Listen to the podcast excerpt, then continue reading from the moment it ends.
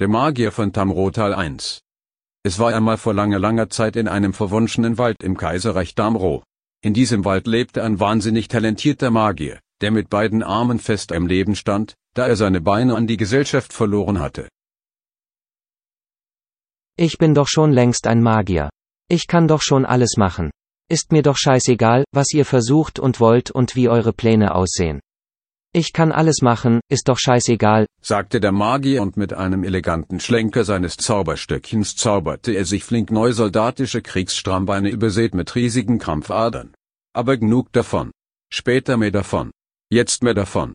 Diese schrecklichen stumpfen Stampfgeräte sahen zwar schrecklich aus und brachten ihm im Alltag nichts, weil sie nur geradeaus und rückwärts laufen konnten. Jedes Mal rannte er gegen die Wand. So eine verdammte Scheiße, sagte er. Er musste sich schleunigst etwas einfallen lassen. Nach stundenlanger Grübelei hatte er den rettenden Einfall und den Apfel der Zwietracht.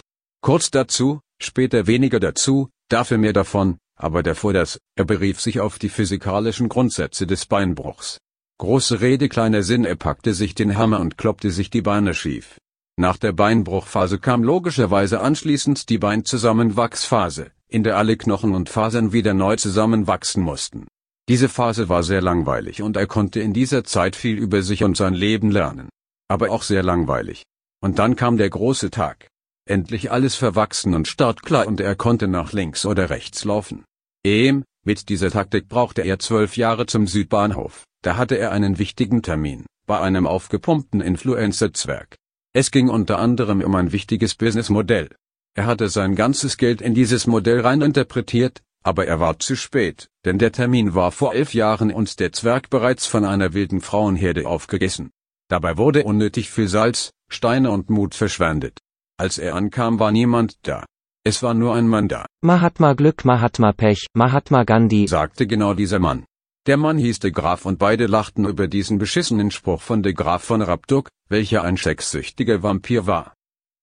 Und so kam es, dass de Graf den Magier auf den Kopf stellte, ihm das Zauberstöckchen entriss und es ihm langsam und schonend in sein rosarotes Poloch schob, um ihn schon mal aufzulocken und aufzuwärmen und gefügig zu machen. Hier erstmal ein Bierchen, sagte Mr. Vampire und schüttete ein übergroßes ungekühltes Warsteiner in die geöffnete Hintertür des umgedrehten Magiers.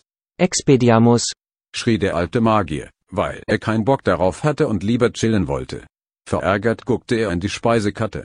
Er wäre gerne länger geblieben, aber irgendwie alles zu pervers. Den Rest können Sie sich ja selber ausmalen, sagte ein anderer Vampir, der anfing zu malen, während er wie eine ausgeräucherte Sau von der Decke hing und sich beschwerte und nörgelte. Er war die Ehefrau von beiden. Und jetzt kam's heraus, der große Skandal.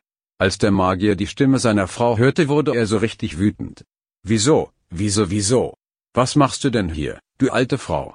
Auch der Vampir drehte sich um uns durch. Er drehte sich, drehte sich um sich und drehte durch. Er drehte sich zuerst langsam nach links und dann schneller nach rechts und es begann sich alles um seinen schlechten Dreh zu drehen, als er nun völlig durchdrehte. Eine durch und durch durchgedrehte Geschichte. Jetzt waren alle sauer auf den Mr. Vampiano Ehefrauenmann, der ein doppeltes Spiel zu spielen schien wie ein langweiliges Doppel im Herrentennis. Es begann die Geierei wie bei der Schlacht von 333. Der Magier nahm allerdings nur kurz daran teil, da er am nächsten Morgen noch ein Vorstellungsgespräch für ein Praktikum beim Friedhof bei einem angesagten Vampir hatte. Er wollte nun endlich gehen, doch der Vampir verwickelte ihn in einen komplizierten Tanz, aus dem er sich nur schwer befreien konnte. Bevor es losging, warf sich Mr. Magic Man Power Pöter in eine große Schale und setzte sich seine Wassermelone auf den Kopf.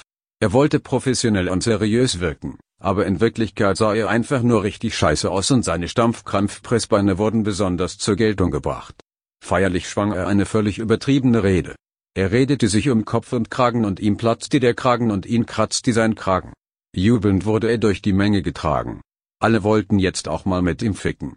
Zum Glück war er privat versichert und so kam alles anders. Und dann kam anders. Und dann kam Andreas. Und dann kam Stegring Beach Boy mit seinem scheiß Handtuch. Und alle waren extrem genervt und legten sich mit Andreas an, der direkt verbrannt wurde wie eine Hexe. Also verbrannte man ihn wie eine Hexe auf dem Scheiterhaufen. Doch es scheiterte an einem Haufen Scheiße. Es stand auf Messers Schneide und alle standen in Scheiße. Das Schwert musste zurück in die Scheide, schrien alle leise und griffen nach des Magiers in Scheiße getränkte Gebeine.